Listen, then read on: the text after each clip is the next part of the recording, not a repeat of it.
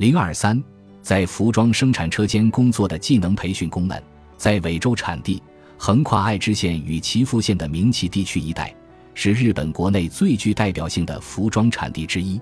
这一带也被称作尾州产地，自古以来就广泛栽种棉花。到了近代之后，这里逐渐成为了毛织品的主要产地之一。二战后，当地不断接到服装企业的订单，因此以裁剪、缝纫为主的服装加工行业便飞速发展了起来。然而，在泡沫经济崩溃后，服装企业开始将生产中心转移至海外，寻求更加低廉的劳动力。进入二十一世纪后，Gap、Zara 等快消时尚品牌受到追捧。为了持续向发达国家供应廉价服装，厂商不断转移生产基地到人力成本更加低廉的国家，先是中国，随后是越南，最后是孟加拉国。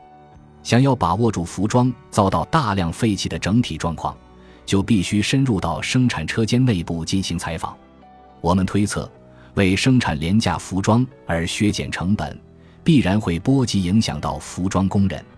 正当我们犹豫要将中国还是孟加拉国选作目的地时，一位比我更早入行、曾对日本技能培训工制度进行过报道的记者告诉我，有许多技能培训工在国内的服装工厂工作，他们在工作期间出现各种问题，有的甚至闹到了法院。近年来，大量来自中国与东南亚的技能培训工来到日本，主要负责在生产车间进行工作。我查了查资料。发现名崎地区同样有许多技能培训工，在海外商品价格的冲击下，这里的制衣厂纷纷倒闭，剩下的一些小厂基本都在靠技能培训工支撑存活。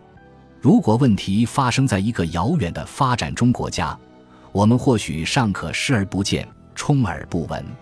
然而，没想到就在国内离我们不远的城市里，竟然也有人为了给我们生产服装。被迫进行着艰苦的劳动。